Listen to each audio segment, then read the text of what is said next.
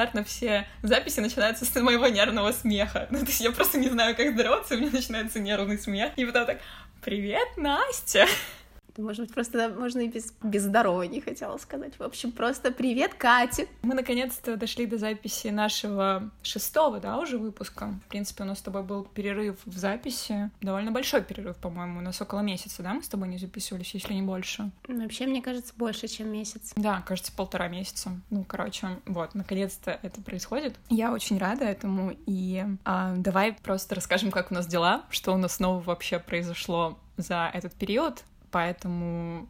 Как твои дела, Катя? Так, ну, на самом деле, за эти полтора месяца а, довольно многое произошло. Даже не знаю, как это все собрать в какую-то какую кучу. Ну, а, у меня был отпуск, Отпуска у меня не было уже довольно давно, и в этот отпуск мы мотались с моим молодым человеком в Норвегию и немножко там отдохнули, даже сумели покупаться в Северном море, потому что глобальное потепление привет, что, конечно, вообще не ок, но море уже было, в принципе, довольно теплым, и мы смогли там искупаться. А еще я переехала на новую квартиру. Я теперь живу со своей подругой, и это, наверное, первый раз в моей жизни, когда я могу сказать, что я уже не делю жилье с соседями, которые мне не очень близки, а наконец-то как-то чувствую резонанс и такую радость от того, что я живу со своей подругой, и мне комфортно, и нам комфортно обсуждать какие-то, не знаю, нюансы совместной жизни такой. Вот. Я думаю, это вообще очень крутой этап. Ну, еще из-за того, что лето, тут ты меня по-любому поймешь, э, очень тяжело дышать, аллергия, астма просто очень сильно бомбят, бьют по здоровью, по самочувствию. И, наверное, это тоже одна из причин, почему мы с тобой не записывались. Перманентно нет сил ни на что. Так что, ну, если вкратце, как-то так. А расскажи, как твои дела, как твое здоровье и вообще, что у тебя нового произошло. Ну, здоровье — это моя больная тема на данный момент, поэтому я не хочу особо распространяться, но вопросы здоровья под вопросом, простите за тавтологию, но тоже, да, тоже астма, тоже все эти аллергии, цветения непонятные, и поэтому лето, ненавижу лето, в общем. У меня из нового, да, собственно, ничего особенного. Не хочу быть вот этой ужасной женщиной, которая вступила в отношения, такая, ой, ну что у нас нового? У нас с парнем нового. Теперь только мы, никакого я. Да, да, это, кстати, моя локальная, собственно, с мужиком шутейка, что нет больше ты и я, есть только мы, и мы как бы веном просто, и все. И да, как бы у меня из новостей, так у меня все стабильно. Единственное, что вот, да, первый раз я переступила черту в отношениях год, целый год, уже даже больше, и это вызывает очень такие смешанные чувства. С одной стороны, ты вроде уже настолько к человеку прирос, и ты уже думаешь, что, наверное, а вдруг это навсегда, там что-то что в этом роде. А с другой стороны, ты думаешь, а что-то слишком комфортно. А где подвох? Так, а когда меня бросит? Я не поняла. Или мне надо уже бросать? То есть, так, какой там дальше сценарий вообще всего этого должен быть? Блин, а знаешь, а звучит смешно, ведь так и есть. Ну, я тоже себя вот так чувствую. Мы с тобой, в принципе, примерно на одном таймлайне, и да, это чувство, но как-то сопровождает отношения и не дает расслабиться, что ли. Да, вот именно, что я порой такая, так, ну что, собирай вещи, возвращайся обратно к маме, потом такая, о нет, что-то так много вещей собирать, побуду еще здесь. Когда вещизм хорошо сказывается на твоей жизни, потому что лень переезжать. Боже мой, самое ужасное, что мой мужик слушает наш подкаст, поэтому я заранее извиняюсь перед ним. Лёша, прости, можем назвать так этот выпуск, кстати. Слишком много чести ему нет уж.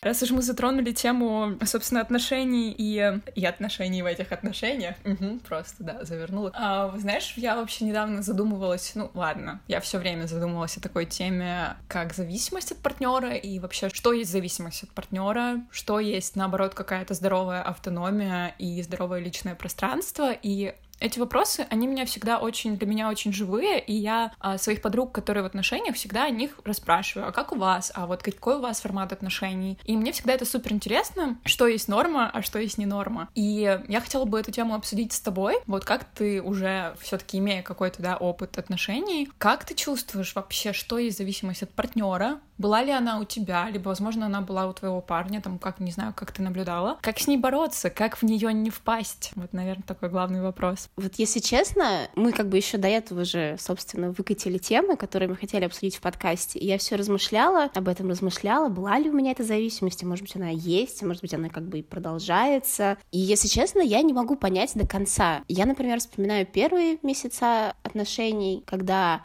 ты вроде сидишь на работе в офисе, но при этом ты отдаешь приоритет там, переписке со своим парнем. И ты постоянно отвлекаешься на это, и ты можешь порой там ставить на паузу рабочие задачи, ну там на минуту, например, чтобы быстро настрочить ему ответ или что-то еще. Там из офиса ты быстро срываешься, тоже бежишь к нему, и вот это вот все. Потом, особенно когда вы съезжаетесь, и как раз, ну, получилось же так, что я где-то в середине, условно, наших отношений, типа этого нашего первого года, я ушла на фриланс, и мы долгое время проводили вместе, и тогда, да, тогда, наверное, у меня прям начались, началась прям зависимость, потому что я привыкла, что он все время дома, он все время рядом, и несмотря на то, что раньше я ненавидела, когда постоянно 24 на 7 находится в квартире кто-то, кроме меня, тут мне было настолько комфортно, что когда он наконец-то начал уходить куда-то, я просто потерялась. У нас такое было в начале отношений, когда там, условно, он был на больничном какое-то долгое время, я уходила на работу, и он чувствовал себя потерянным. И я тоже немножко чувствовала себя потерянным, потому что, да, вот как будто бы действительно вы это вот это единое целое, вас разъединили, и, и ты такой бегаешь, типа как в Sims, тыкаешься об стену, и там очень тупо себя ощущаешь, будто ты не понимаешь, что делать вообще, как бы. Хотя не то, чтобы тебе партнер говорил, что тебе делать, просто рядом с ним ты себя чувствуешь увереннее. И когда он начал в итоге уходить, у меня были очень частые панические атаки, приступы тревожности, и мне пришлось на какое-то время съехать к маме, причем, ну, как бы это так произошло спонтанно, я вообще ехала просто навестить ее, и в итоге осталась у нее на 6 дней. Он приезжал, навещал меня, но как раз вот этот период в 6 дней, когда я была по большей части одна, я осознала, что, наверное, да, какой-то вроде бы тип зависимости у меня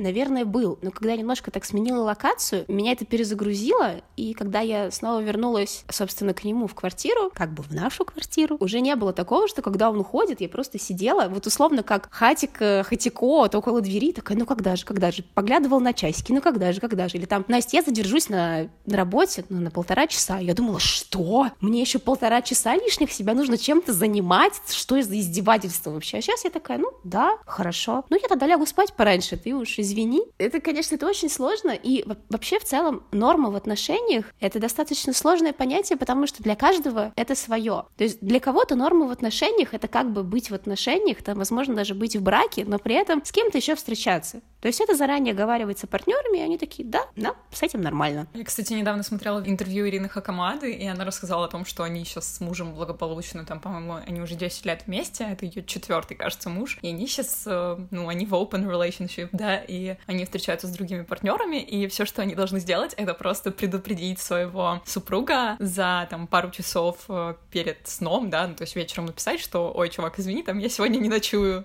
и все. Ну да, такой формат, он тоже существует, мы, мы о нем все там наслышаны в какой-то степени, но я просто так услышала такой живой пример, и вау, но вот тут, да, тут сложно. Я не знаю, как бы я к этому отнеслась. У нас просто был один раз такой диалог. Ну и скорее в плане меня, то, что, мол, я же вся такая в плане отношений очень консервативная ну, как-то, не знаю, как-то так вышло, на самом деле. Не то, чтобы я придерживалась вообще вот этого всего, но просто как-то я такая, да, у меня было мало отношений, вообще всего, потому что, ну, я такая, работа, сериалы, а что там на этих мужиков время тратить? Вот, и мне в какой-то момент сказали, Настя, ну, я пойму, если, ну, ты же не нагулялась, я пойму, если вдруг что. И меня это так потрясло, потому что с какой-то стороны я такая, блин, прикольно, а что, так можно было, да? Но с другой, как бы, я понимаю, что да нет, вот это вот какие-то новые, непонятные, ну, как бы даже не отношения, там, не знаю, это, возможно, это, типа, one night stand или что-то что-то такое, ты думаешь, ну нет, ну я не могу, типа, мне лень. Поэтому я такая, да нет, Конечно, спасибо за предложение, спасибо за это все, но не, я не буду так делать. Это не для меня. Вот, ну как бы, а, кому, а кому-то окей, что они вот начинают встречаться, создают вот эти совместные аккаунты в Инстаграме, что теперь действительно только есть только мы, только Ирочка и Вадим, Наташа и Петя, и ты такой, а Ну то есть тут, наверное, дело не, не вообще не про аккаунты, скорее разговор, а про те отношения, когда люди очень сильно сближены, и это то, что мы с тобой, по-моему, обсуждали, не помню, обсуждали, да, мы это обсуждали в подкасте. Обсуждали, обсуждали, да. Да, да, что вот, ну, если ты сам, если ты не скрываешь ничего от своего партнера, вот какие-то даже у тебя нет своих личных мыслей, то твое подсознание начинает скрывать их от тебя,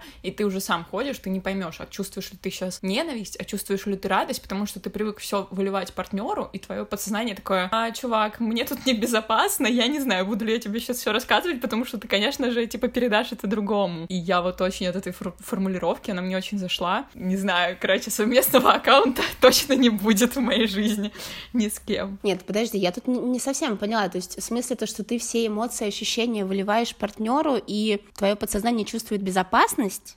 Или как? Имелось в виду скорее то, что у тебя не остается какого-то личного пространства, чтобы вообще как-то прожить свое состояние, почувствовать, а что ты, возможно, чувствуешь. Возможно, ты что-то чувствуешь негативное к человеку, и тебе нужно переварить это все самому, да? То есть не нужно вываливать, говорить, знаешь, я, ты меня сейчас бесишь или там еще что-то. И из-за того, что ты все вываливаешь человеку, то твое подсознание уже понимает, что небезопасно тебе как-то очень ярко маяковать э, о том, как ты вообще себя чувствуешь, потому что ты все всем делишься. Ну, то есть, условно, тебе нельзя доверять. Ну, вот подсознание так думает по отношению к сознанию. Не знаю, как я это очень так кустарно объяснила, но, ну, примерно так. Не, ну, теперь, теперь, да, теперь я поняла, да, это действительно так. И как раз э, даже недавно в сторис у одной девушки, которая мне очень нравится в Инстаграме, э, увидела, что кто-то у нее спросил, когда у вас там, не знаю, моменты ссоры или что-то еще, ну, особенно с партнером, как бы, как вы их решаете? И она написала, что, да, как бы, никак, то есть я вспылила, и, скорее всего, я просто, там, не знаю, возьму телефон, наушники, уйду, пройдусь на час, вернусь, и уже, как бы, непонятно, из-за чего мы вообще ругались, например. Поэтому, да, это действительно важно, вот это вот прожить, хотя бы там часик, типа, просто дистанцироваться, чтобы понять какие-то эмоции, и, то есть, они продиктованы там внезапно вот этой ситуации, или они вообще у тебя идут извне, и на самом деле они не про ситуацию, которая сейчас, а немножко про другое, то, что было когда-то. Вот, кстати, об этом всем еще говорила, э, точнее писала Полина Гвердовская, книгу которой я советовала в нашем, по-моему, четвертом выпуске. И она там писала вообще, что не нужно воспринимать своего партнера как контейнер, да, для вымещения своих эмоций. И, ну, нужно, нужно прожить эмоцию, нужно прожить свое состояние, прежде чем выливать, не знаю, приходить э, к своему там парню или к своей девушке и говорить, ой, знаешь, ты меня так бесишь по этим, этим, этим параметрам, а потом понять, что просто у тебя проблемы на работе или у тебя еще что-то, может, у тебя со здоровьем что-то, и ты просто вот это все интерпретировал как вину одного человека, а ему потом это все выгребать. И я тоже думаю, что вот, блин, мега важно как-то максимально отложить вот этот момент, то есть не, не навсегда, конечно, откладывать момент там диалога, но прийти в нормальное эмоциональное состояние, прежде чем, прежде чем выяснять отношения. Да, отношения это сложно, поэтому да. Я помню, что ты еще хотела затронуть тему именно зависимости от партнера, как это влияет на твою деятельность вообще в целом, рабочую и прочее. И тут, конечно, тут я соглашусь, что она начинает проседать, и это, я знаю, уже не в одном подкасте, кстати, было сказано о том, что когда ты знакомишься с парнем, вы начинаете встречаться, и все, и порой у тебя включается инстинкт женщины-женщины, и все, что ты хочешь, это приготовить ему что-нибудь, постирать его вещи и что-то еще. Я как-то один раз даже сделала ужасную вещь, когда его не было дома, я подошла и понюхала его толстовку, и так и думаю, фу, я настолько опустилась, типа, серьезно? Типа, я такая, понюхаю его запах, думаю, и такая, фу, какой кошмар. Я бросила толстовку, убежала, и думаю, какой кошмар. В общем, скажу, что действительно, когда у тебя появляются отношения, они немного поначалу сбивают все твои рабочие процессы, все твои жизненные процессы, потому что ты начинаешь искать свободное время, чтобы провести его с партнером, ты отвлекаешься на работе, и в целом у тебя приоритет именно партнер, а потом уже все остальное. Ну, если ты ответственный сотрудник, то, конечно, у тебя работа, партнер, или партнер работы, а потом уже все остальное. Я вспоминала, когда я встречалась с людьми, с которыми мне реально было важно встретиться, поговорить, пообщаться. И Катя с тобой, кстати, было так же что я как бы, я встречалась такая, да, да, я вот слушаю человека, там все, я прям на сто процентов в моменте, но в какой-то момент я такая, ну, я так по нему соскучилась, по своему парню, а, и ты такой, и ты типа выделяешь какой-то промежуток времени для встречи с другими людьми, чтобы потом провести побольше все-таки времени со своим парнем. И то есть как бы из-за этого социализация страдает, и, возможно, работоспособность тоже страдает. Короче, много чего страдает, но потом в какой-то момент вот опять же, да, повторюсь, после того, как я уже рубеж э, в год перевалила, сейчас уже не совсем так. Сейчас я просто избегаю людей, в принципе, ни с кем не встречаюсь. То есть ты просто приняла себя. У меня такая же фигня была, вплоть до того, что я могла отменять какие-то встречи, например, или я тоже там, не знаю, два часа посижу с подругой, и все, я чувствую, что мне уже очень хочется там вернуться, побыть, побыть поскорее с моим любимым человеком. В какой-то момент я поняла, что это как-то, ну, совсем уже не ок, потому что, условно, там, если мне предлагали день провести там вдали от моего парня, да, то я чувствовала, что, блин, это же будет таким стрессом. И я такая думаю, what the fuck вообще? Ну, то есть это прям какие-то паттерны, ну, довольно сильной зависимости. Тоже, опять-таки, только со временем, когда я уже, ну, поняла, что все нормально, как-то вот внутреннее чувство, да, безопасности, оно появилось, и ты, в принципе, понимаешь, что, ну, блин, в конечном счете все мы все-таки должны жить свою жизнь, и вот я как-то сейчас постепенно стала чувствовать, что иногда могу сказать нет вечеру со своим молодым человеком, если, например, я с кем-то очень давно не виделась, и мне очень хочется с кем-то встретиться, мы можем просто перенести там нашу с ним встречу, или, не знаю, то есть я тут уже готова на компромисс еще и с отношениями, и мне кажется, это тоже важно, ну, не всегда как бы жертвовать всем ради отношений, но иногда там, ну, выделять время для других активностей, чего раньше я просто, я не могла этого делать, то есть я такая, блин, не-не-не, вы что, вы что, типа, я не могу на так долго уйти, вы что? И я понимаю, что это, ну, как бы, блин, это очень не ок, наверное, ну, то есть это просто такой период в жизни, но тоже интересно за этим наблюдать. А можно я сделаю небольшую вставочку? Если вдруг, мало ли, нас слушает мужской пол, мы нормальные. Этот период зависимости — это как бы нормально. Это не значит то, что мы повернуты, и мы нюхаем вещи наших партнеров, не знаю, видим их волосы в стоке раковины, и там, не знаю, прикладываем к своим волосам. Нет, мы адекватные. Это нормально. Это такая адекватная зависимость. А вот, кстати, я считаю, что половая принадлежность тут вообще не имеет никакой роли, потому что в моих прошлых отношениях а, молодой человек как раз вел себя, как я сейчас себя, ну, не сейчас, а вот как раз раньше себя вела, и его очень там обижали какие-то какие-то моменты, когда я, например, выбирала вечер с подругами или вечер дома одной, и это прям очень сильно его задевало. Поэтому я думаю, что тут парни тоже иногда такое переживают. Просто, наверное, так социально более воспринимаем, что ли, такая картинка, что женщина такая вся сохнет по парню, но на деле, мне кажется, бывает и наоборот тоже. Нет, бывает, бывает, да, просто вот это вот стереотипы и клише о том, что все бабы какие-то немножко двинутые. Нет, мы, конечно, все немножко двинутые, но кто-то двинутый в нормальном, таком достаточно адекватном размере, как бы так что не надо, пожалуйста, мыслить стереотипами. Да, и парни действительно тоже такие бывают, и сентиментальные, и романтики, поэтому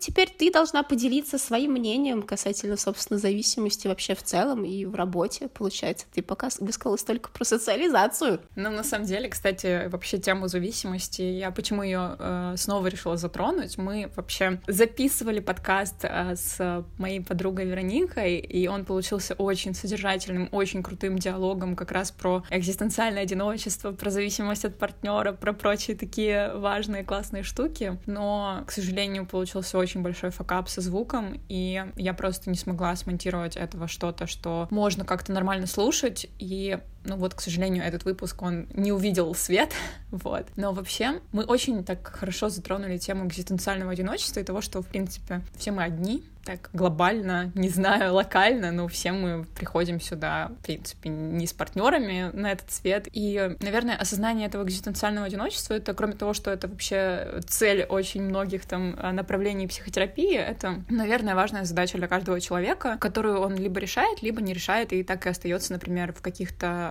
отношениях, в которых, ну, например, в долго длящихся отношениях, которые уже не работают, которых, например, второй партнер начинает изменять, либо полностью охладевает к человеку, но человек в них остается, потому что он просто не знает, каково это быть одному, и он очень этого боится, да, выйти из этих неработающих отношений и попробовать, а каково же, а как же я буду себя чувствовать сам. И я думала, что на слух это как будто клиника, да, что человек не выходит из там длительных отношений так долго, там, хотя ему изменяют. Я часто сама слышу такие истории и понимаю, что, блин, ну я бы так, мол, никогда с собой бы не поступила. Но потом я понимаю, что я тоже иногда иду на какие-то компромиссы с собой, да, просто чтобы там остаться с партнером или просто чтобы что-то сохранить. И это может быть работать и с работой, в принципе, работать с работой, классно сказала. Это, в общем, может работать в разных отношениях совершенно, но это про то, что вот когда что-то нарушается, нарушается гармония, все меняется, расклад дел меняется, а ты все так же цепляешься за вот ту старую версию отношений, и ты упорно не хочешь видеть реальности. Или встречаться с собой. Опять-таки, тема бегства от свободы, тут тоже, наверное, и бегство от себя тоже очень-очень перекликается с этим всем. И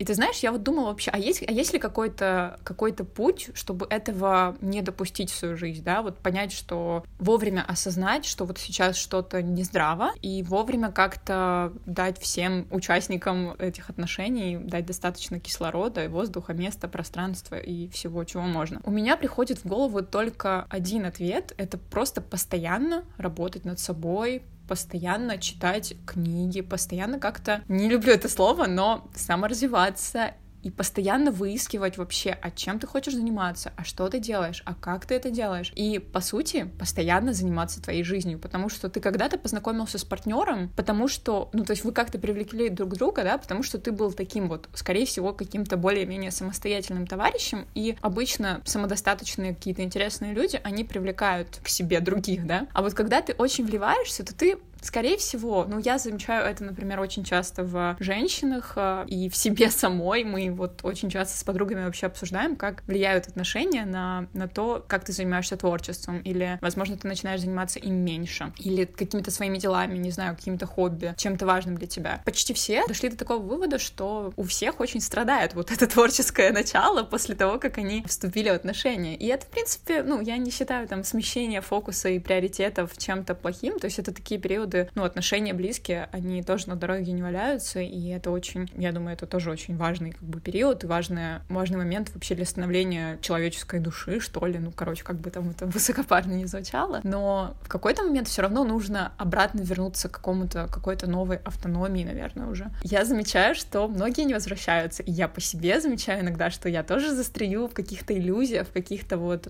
таких розовых, не знаю, облаках, что, а можно ведь, в, не знаю, влипнуть в партнера и вот так вот в, в обнимочку счастливо прожить всю жизнь. Но ты понимаешь, что все равно какие-то твои задачи, они, они есть, и ты просто ставишь их вот так on hold, на паузу, да, но они всегда есть. До каких-то банальных, глупых вещей, ну там пойти на танцы, пойти на йогу, пойти там порисовать или еще что-то, и ты это просто сейчас еще больше откладываешь, потому что вот у тебя есть такая живая, дышащая, красиво выглядящая причина. Ну вот, э, кстати говоря, про это тоже хотелось бы, наверное, добавить. Мне кажется, тяжело особенно тем, девушкам или женщинам, которые вступают в отношения с партнером, и, например, у него есть работа, а у нее нет. И, по сути дела, как бы все, что у нее есть, это поддержание быта какого-то. И вот, да, условно, как мы сейчас э, с тобой это обсудили, мне как бы в кайф поддерживать быт в итоге в нашей квартире, там, да, мне в кайф готовить, мне в кайф стирать, мне в кайф пропылесосить все, прибраться и в прочее. Но я понимаю, что если у меня не было работы, я бы начала себя постепенно терять, потому что тут у меня хотя бы есть обязанность, у меня как бы есть четкая договоренность, то, что мне нужно делать определенные вещи. Если бы их не было, то я бы явно начала теряться, потому что ты ставишь, вот тоже, да, ты ставишь на паузу все свои хобби, какие-то увлечения и прочее в пользу партнера. И там даже не то, чтобы в пользу того, чтобы провести с ним побольше времени, а в пользу того, чтобы, например, поддержать его как-то морально или там, не знаю, подойти обнять, подойти просто с ним рядом посидеть, ничего при этом не делая, там, не знаю, просто пялись в экран компьютера, где он сидит и работает. Ну, какие-то такие странные вещи, и вот это вот пример, знаешь, типичных американских домохозяек из э, таких старых-старых годов, которые, собственно, не работали, выходили замуж, и им все нравилось, им нравилось нравилось поддерживать быт, а, им нравилось там, да, то, что у них в итоге есть дети, они заботились о детях, а потом в какой-то момент их тоже начинало клинить, потому что этого недостаточно. Они себя не реализовали до конца. И начинались эти попытки, знаешь, искать какие-то хобби, искать работу, которые блокировались как бы тем, что либо на тебе висит весь этот быт, и ты просто не можешь найти времени на хобби, либо они блокировались мужем, который говорил, зачем тебе что-то делать, ты и так уже делаешь много всего, или блокировались наличием детей, потому что, например, они еще маленькие, и тебе не хочется их оставлять надолго, потому что, ну, потому что они маленькие, как бы ты занимаешься их воспитанием. И вот это вот все, конечно, это такая тема достаточно, думаю, все-таки серьезная, потому что, собственно, с давних-давних времен повелось, что женщина она такая более пассивная, а мужчина активный. И поэтому как бы нормально то, что ты в зависимости от мужчины, и это как бы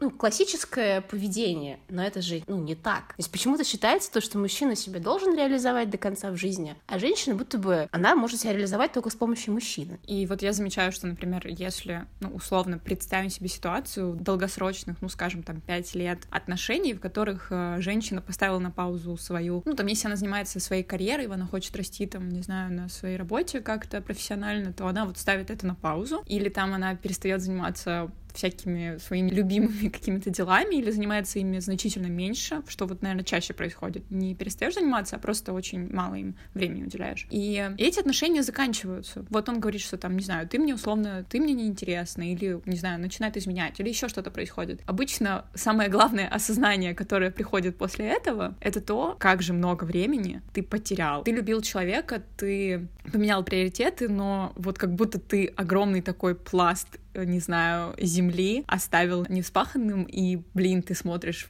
черт, это же просто столько времени, которое я мог потратить на себя, в которое я мог прочитать какие-то книги или сделать что-то, или встретиться, или там попробовать поделать. И все это время я был в каком-то таком перманентном, а, не знаю, в нахождении в зоне комфорта, той пресловутой. Круто, когда отношения являются таким островком покоя, и где вы можете поддержать друг друга, но мне кажется, никогда не нужно ставить там собственное развитие или собственную реализацию на одну чашу э, весов вместе с отношениями, потому что это просто разные и очень важные сферы для человека, для любого человека, что для мужчины, что для женщины. Ну вот, да, я тут полностью соглашусь, и в целом забавно, что тебя никто не заставляет это делать. Ты сам почему-то это выбираешь. Ну, это, знаешь, это такой выбор очень пассивный, когда ты вот поддаешься. Можно на ней идти на йогу там или еще куда-то, значит, не пойду, у меня вот тут э, можно завтрак приготовить кому-то или еще что-то, но в итоге получается, что ты проседаешь, ты очень как-то, ты перестаешь что-то из себя излучать, не знаю, может, это слишком эзотерически звучит, но просто вот реально как-то становишься менее прокачанным таким энергетически. Ты всю свою энергию, ты ее вливаешь в отношения, но отношениям не нужно столько топлива, я думаю, чтобы там кто-то сидел дома или все время об этих отношениях думал, кто-то один, а другой там шел и работу работал. Наверное, это немножечко дисфункционально. Но это, это правда сложно, потому что вроде как есть паттерн того, что один вкладывается в отношения больше, чем другой, и он как бы, знаешь, когда какая-то часть, там, не знаю, как штукатур, когда что-то начинает обваливаться, он как бы это подправляет. Но, с другой стороны, это тоже как бы паттерн откуда-то издалека. Вполне возможно, мне кажется, сейчас, чтобы там и один работал, и второй работал, и при этом вы там гармонично друг с другом живете, и время себе тоже уделяете, и своим отношениям время уделяете, и в целом думаю, что просто что-то вот живет в нашем мозгу, не знаю, это вшито в ДНК, что-то в этом роде. И надо просто избавляться от этого. И как, наверное, в будущем все будет чуть здоровее, чем сейчас. И, кстати, вот еще про тему все тех же токсичных отношений. Не знаю, читала ли ты этот пост э, в телеграм-канале, на телеграм-канале «Исповедь старого еврея». Мой еще нет, не читал.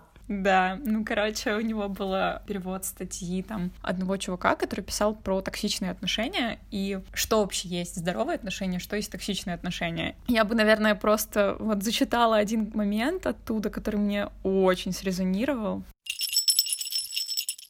А, многие люди считают, что погасшие отношения — это провал. Единственный настоящий провал — это отношения, которые длятся дольше, чем они должны. Успех отношений в их глубине, а не длине.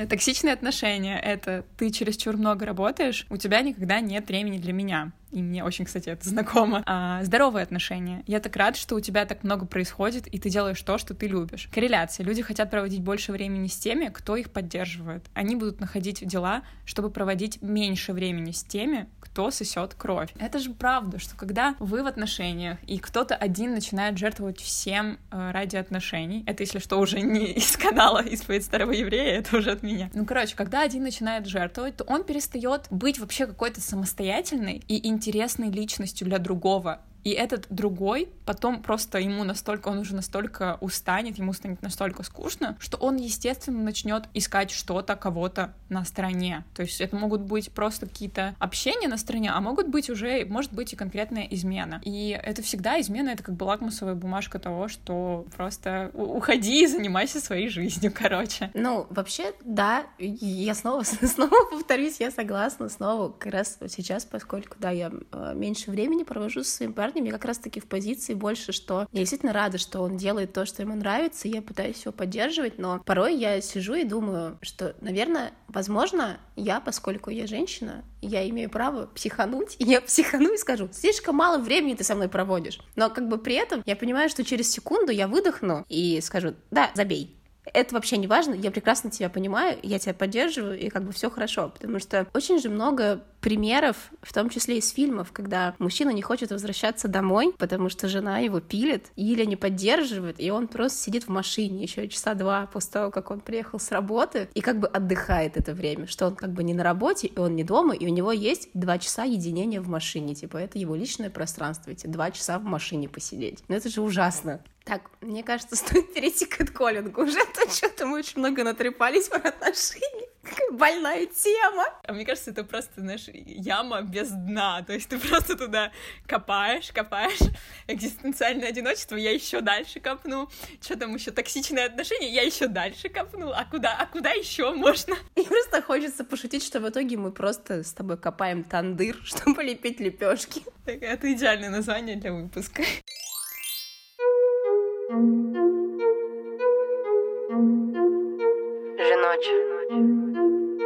Чуєш? Окей. Давай почнемо. Я не слабка, я просто вірю в небо, я просто знаю радість, от і край. І все ж таки, коли зустріну тебе на ескалаторі, що тягнеться у рай, що тягнеться у рай, yeah. що тягнеться у рай. Uh. Раптово вечір набирає бали,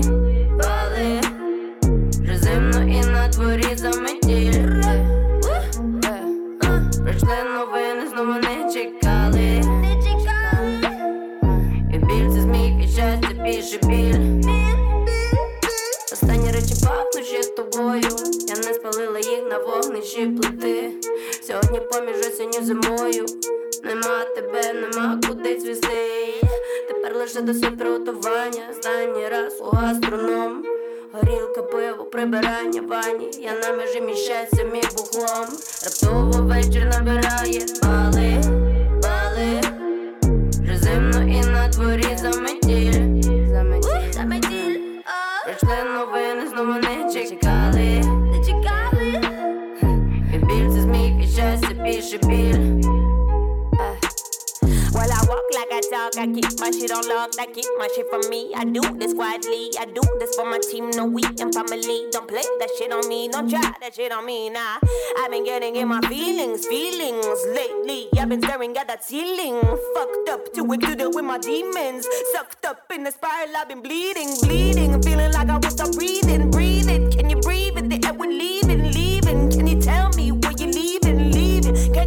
Over, goodie? Раптово вечір набирає бали, бали. Вже зимно і на дворі заметіль. Заметіль. Прийшли новини, знову не чекали. Не чекали. І біль це зміг, і щастя більше біль.